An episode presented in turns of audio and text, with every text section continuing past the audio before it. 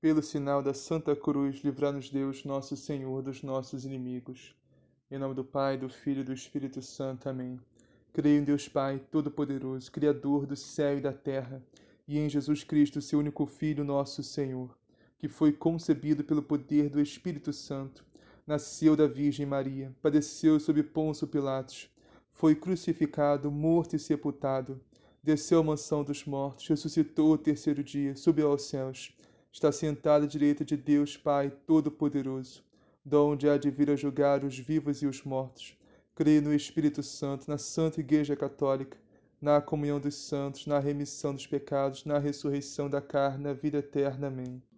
Vinde, Espírito Santo, enchei os corações dos vossos fiéis e acendei-lhes o fogo do vosso amor. Enviai, Senhor, o vosso Santo Espírito e tudo será criado. Renovareis a face da terra. Oremos. Ó Deus, que instruís os corações dos vossos fiéis com a luz do Espírito Santo, fazei que apreciemos retamente todas as coisas segundo o mesmo Espírito e gozemos sempre de suas consolações por Cristo nosso Senhor. Amém. Liturgia da Palavra 20 de março de 2021, sábado, quarta semana da Quaresma. Primeira leitura. Leitura do livro do profeta Jeremias. Senhor, avisaste-me e eu entendi. Fizeste-me saber as intrigas deles. Eu era como um manso cordeiro levado ao sacrifício, e não sabia que tramavam contra mim.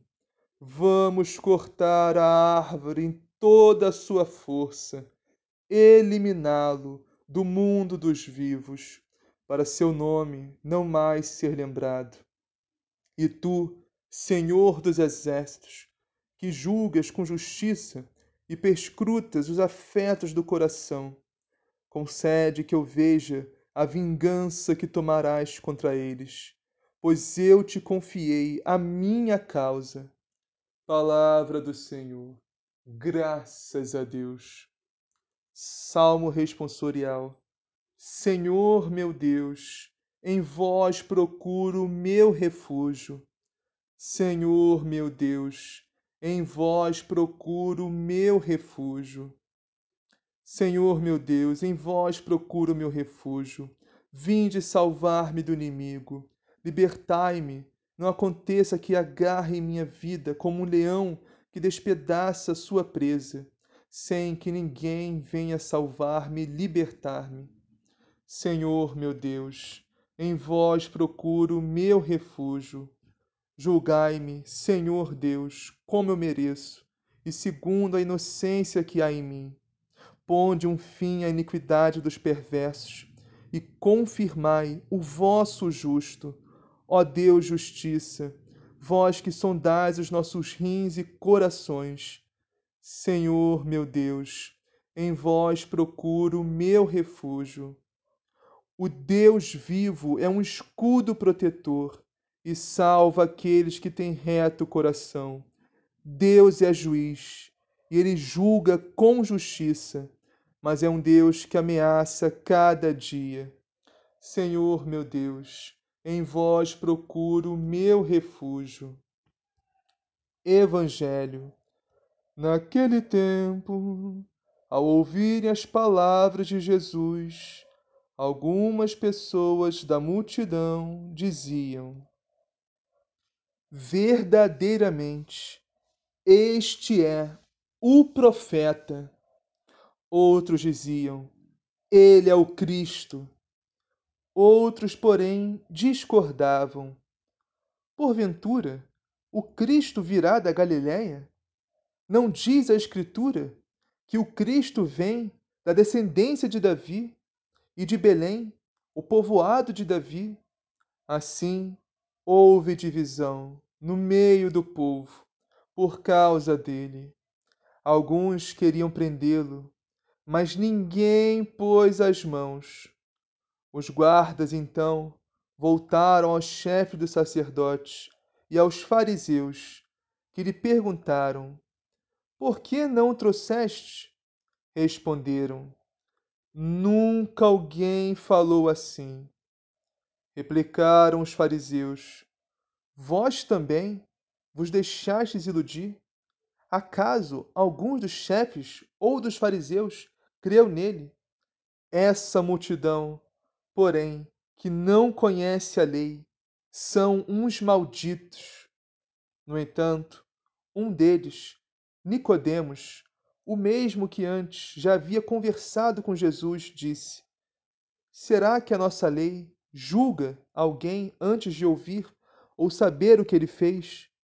Eles responderam: Tu também és da Galiléia? Estuda e verás que da Galiléia não surge profeta. Cada um voltou para sua casa. Palavra da salvação. Glória a vós, Senhor. Meus irmãos, minhas irmãs, vamos iniciar a meditação no Evangelho de hoje que está em João, capítulo 7, versículos 40 a 53. E diz assim: Naquele tempo, ao ouvirem as palavras de Jesus, algumas pessoas da multidão diziam: Este é verdadeiramente o profeta. Outros diziam: Ele é o Messias. Mas alguns objetavam: Porventura, o Messias virá da Galiléia? Não diz as Escrituras que o Messias será da descendência de Davi e virá de Belém, povoado de onde era Davi? Assim, houve divisão no meio do povo por causa de Jesus. Meus irmãos, minhas irmãs, ainda hoje há essa divisão por causa de Jesus. O próprio Jesus nos disse no, seu, no, no Evangelho: Eu não vim trazer a paz, mas sim a espada. Eu vim colocar pai contra filho, filho contra sogra, sogra contra a nora, irmão contra irmã. E que espada é essa que Jesus veio trazer, meus irmãos? A espada da fé, meus irmãos. A espada da palavra de Deus, que é o Espírito Santo. A espada que divide, meus irmãos, os que creem e os que não creem. Os que abraçam a fé e os que a rejeitam. Como disse o profeta Simeão na apresentação do menino Jesus a Nossa Senhora, ele levantou Jesus nos braços e disse: Este menino será sinal de contradição, causa de reerguimento para alguns e causa de queda para outros. Ou seja, aqueles que creem em Jesus serão salvos, aqueles que não creem serão condenados. Aqueles que abraçarem a fé em Jesus Cristo, na Sua palavra, viverão. Aqueles que o rejeitarem, morrerão. Isso a gente vê na prática, meus irmãos, na prática, no nosso dia a dia, no nosso cotidiano, na nossa família, nossos amigos, nosso, as pessoas que a gente convive, seja em casa, seja na faculdade, no trabalho, seja onde for. Nem todo mundo é cristão, é católico, acredita em Jesus, acredita na sua palavra, no seu evangelho, na sua igreja. Nem todo mundo vive os mandamentos, vive o evangelho, vive a sua fé. Mesmo se a pessoa se dizer ser cristã ou católica, nem todos vivem a fé como deveria ser vivida. E isso causa divisão, meus irmãos, é impossível não causar. Seja onde for, numa família, num grupo de amigos, seja onde for. Hoje em dia, no mundo, se você quiser viver os mandamentos, viver a palavra, viver o evangelho, viver os ensinamentos da igreja, viver a castidade, viver a fidelidade a Deus, você vai ser, vai ser tido pelo mundo como um fanático, como um maluco, como alguém fora de órbita. E como eu disse, o mundo, o mundo não é a, a OMS, a Organização da Saúde, não é a ONU. O mundo não é, é as, as organizações. O mundo está na nossa casa. O mundo está na nossa família. O mundo está nos nossos amigos. O mundo está mais próximo da gente do que a gente imagina. E isso causa divisão, meus irmãos. Quem é mundano causa divisão quando encontra um cristão católico fervoroso. Uma, uma mulher, um homem que conhece a sua fé, que quer viver a sua fé como ela deve ser vivida, como Deus espera que vivamos. Vamos ver aqui no, no Evangelho. Olha, pessoa, as pessoas não sabiam quem era Jesus, né? sabia que Jesus tinha algo ali de místico, de sobrenatural, algo fora do comum. Todo mundo conseguia ver isso, é impossível não enxergar isso. Né? Até quem não acreditava, que não era do povo de Israel, enxergava Jesus, um grande homem, um homem de Deus, um homem ungido, um homem né, fora do comum. Então, naquele tempo, ao ouvir as palavras de Jesus, algumas pessoas da multidão diziam: Este é verdadeiramente o profeta. Sim, Jesus era o profeta. Jesus é o profeta, o profeta com P maiúsculo. Jesus é profeta. Jesus. Outros diziam: Jesus, ele é o Messias. Sim, Jesus é o Messias. Jesus é o Messias. Outros diziam: É o Cristo. Sim, Jesus é o Cristo, meus irmãos. Jesus é o profeta. Jesus é o Messias. Jesus é o Cristo, mas Jesus é muito mais do que tudo isso. Jesus é muito mais do que o profeta, é muito mais do que o Messias, é muito mais do que o Cristo. Jesus é o próprio Deus que se fez carne, que veio nos salvar, nos tirar da perdição, nos tirar das trevas, nos tirar da escuridão, nos tirar da mentira, nos tirar do inferno, nos levar para a luz, para a verdade, para o céu. Então o povo tropeçava em Jesus, o povo tropeçava, o povo dizia: Ué, mas o Messias não ia vir da, de, de Davi, de Belém, né? da descendência de Davi, de Belém? Esse aí, esse homem vem de José, esse homem vem de Maria, esse homem esse homem vem de, de, de Nazaré, esse homem vem da Galiléia. O que, que tem a ver com Davi? O que tem a ver com Belém? O povo tropeçava em Jesus, o povo não sabia que Jesus sim nasceu em Belém. Sim, Jesus é descendente de Davi, José é descendente de Davi, Nossa Senhora é descendente de Davi. O povo não enxergava, o povo não queria enxergar.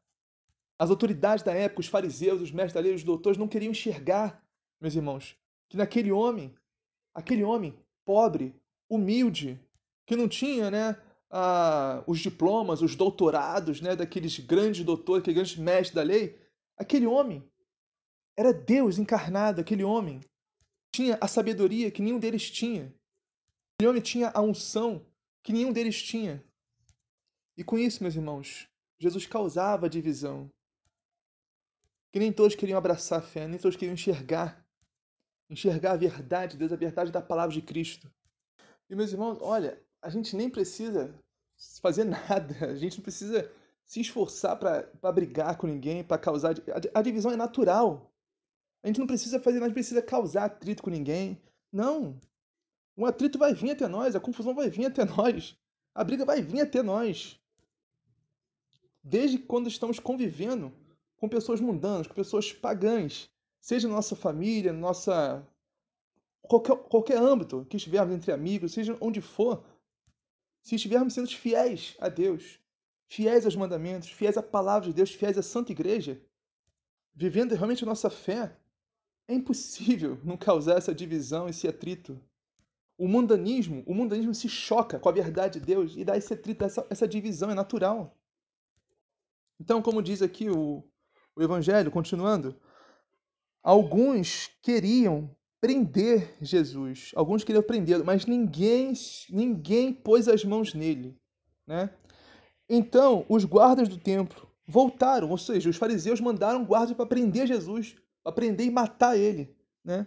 Então, os guardas foram lá, escutaram Jesus e voltaram até os sumos sacerdotes e os fariseus, né?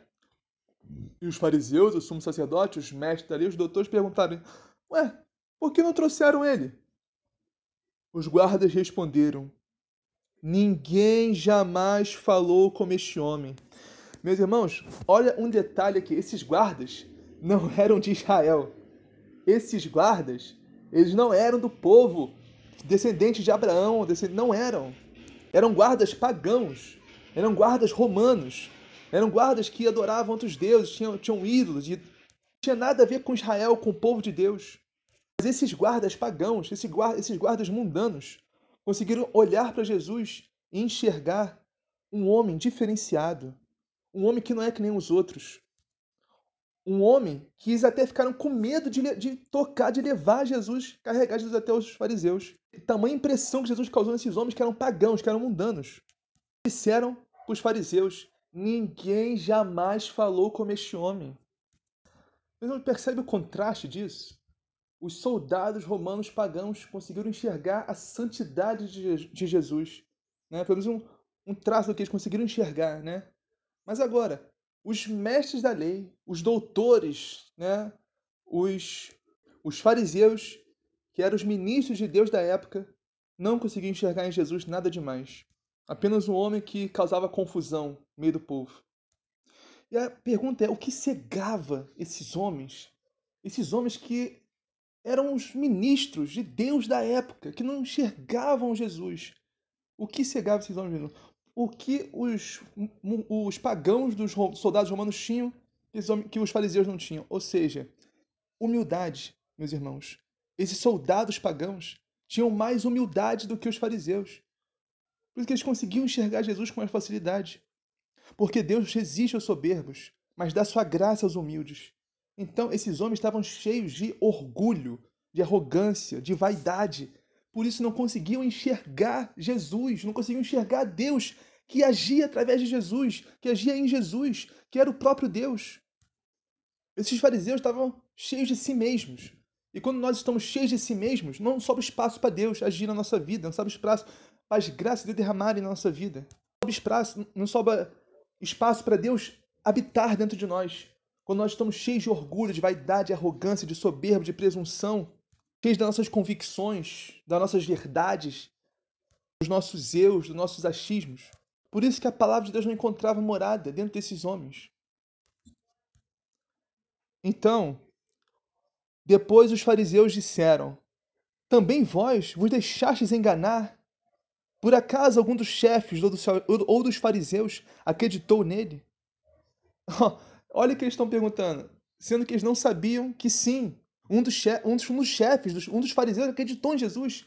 E é Nicodemos, né, que foi escondido de noite para não ser visto, mas foi lá encontrar com Jesus, ouvir Jesus e acreditou em Jesus. Então eles não sabem nem o que estão falando, né? Eles não sabem que Jesus sim nasceu em Belém, que Jesus sim é descendente de Davi, que sim, um dos fariseus acreditou nele. Eles não sabem o que estão falando. E estão achando que estão cheios da razão, cheios da verdade. Por isso eles não enxergam que sim, Jesus é o profeta. Sim, Jesus é o Messias. Sim, Jesus é o Cristo. Mas Jesus é muito mais do que tudo isso. Jesus é o próprio Deus que se fez carne. E eles não conseguiam enxergar isso. E o que, que eles disseram? Né? Mas esta gente que não conhece a lei é maldita. São os malditos, esses que não conhecem a lei. E o que, que São Paulo nos fala a respeito da lei? Né? Em Gálatas, capítulo 3, versículos 10 a 14. De fato, os que são da observância da lei estão sob, sob maldição. Oh, está concordando com os fariseus, é verdade. Ó. Quem está sob a lei está sob maldição. Pois está escrito: Maldito quem não praticar permanentemente todas as prescrições do livro da lei. Além disso, que a lei não justifica ninguém diante de Deus é de todo evidente. Ou seja, a nossa justificação não vem pela lei, meus irmãos, não vem da observância da lei, já que é pela fé que o justo viverá. Nós somos justificados, nós vivemos pela fé, meus irmãos. Ora, a lei não se baseia na fé, mas aquele que praticar, mas aquele que pratica seus preceitos viverá por eles, ou seja, quem praticar a lei viverá pela lei. Cristo nos resgatou da maldição da lei, tornando-se ele próprio maldito, ou seja, Cristo se tornou um maldito, meus irmãos, em nosso favor, pois está escrito: Maldito todo aquele que for suspenso no madeiro, e Cristo foi suspenso no madeiro, Jesus foi suspenso na cruz do madeiro. Isto se sucedeu para que Cristo Jesus, a, a bênção de Abraão, chegasse às nações, e assim, pela fé, recebêssemos o Espírito prometido. Ou seja, é isso, meus irmãos, temos que entender que não é a lei que nos justifica, não é a lei que nos santifica, não é a lei que vamos chegar até o céu assim pela fé, pela graça de Deus. E a graça e o Espírito só nos vêm por Jesus Cristo, meus irmãos. E vamos entender aqui, meus irmãos, quando a gente fala que a lei não justifica, a lei não salva, não é os mandamentos, não é os profetas. A lei e os profetas, que, que, que o próprio Jesus disse né, no Evangelho, que céus e terra passarão, mas as minhas palavras jamais passarão, ou seja, os mandamentos de Deus, os ensinamentos de Deus. Isso sim nós devemos sim obedecer, devemos sim prezar por essa lei. A lei que está falando aqui, que São Paulo está nos falando aqui, em Gálatas capítulo 3, é essa lei aqui que os fariseus estavam tanto estimando, essa lei que eles próprios inventaram da cabeça deles. Porque Deus passou dez mandamentos para através, de, através de, de Moisés, né? Mas eles aumentaram isso para 900 e pouco, 913, sei lá. A lei que impedia eles de prestar socorro ao seu próximo. A lei que impedia ele de enxergar o órfão, a viúva, os irmãos necessitados. A lei que os impedia de praticar o amor e a misericórdia. A lei que era a lei pela lei, e não importa os outros. A lei que fizeram eles crucificar Jesus. Que o próprio Nicodemos, né, que se encontrou com Jesus nos próximos versículos, fala: olha, isso aqui está errado. Essa não é a nossa lei, essa não é a lei de Deus que vocês estão fazendo. É essa a lei dos fariseus, que Paulo está falando que não justifica ninguém, que não salva ninguém. Porque a lei, meus irmãos, a lei que Deus nos deu, a verdadeira lei, ela é perfeita. Os preceitos do Senhor são precisos. Alegria ao coração, para os olhos é uma luz. Mas os fariseus deturparam, perverteram a lei de Deus, distorceram a lei do Senhor, esvaziou a lei de Deus, as palavras de Deus e transformou numa lei fria, vazia, sem amor, sem misericórdia, sacrifícios vazios, sem sentido. Por isso, meus irmãos, que ninguém se salva pela lei, mas sim pela graça que vem por Jesus Cristo, pelo Espírito Santo de Deus que nos é dado em Jesus Cristo. Ou seja, Cristo se fez maldito para que nós fôssemos abençoados. Cristo tomou nossas chagas para que nós fôssemos curados. Então, meus irmãos, se Cristo fez tudo isso por nós, o mínimo que podemos e devemos fazer é ouvi-lo, ouvir a sua palavra, o seu evangelho, obedecer os seus ensinamentos, obedecer a sua igreja, obedecer a sua lei, a sua verdadeira lei, seus mandamentos, seus ensinamentos, a sua doutrina, que está no Catecismo da Igreja Católica. Para isso precisamos de humildade, meus irmãos. Humildade é a palavra-chave para crescermos no nosso amor a Deus, crescermos no conhecimento de Deus, crescermos na graça de Deus. Sem humildade, nada conseguiremos, nada poderemos. Humildade, meus irmãos, é a palavra-chave.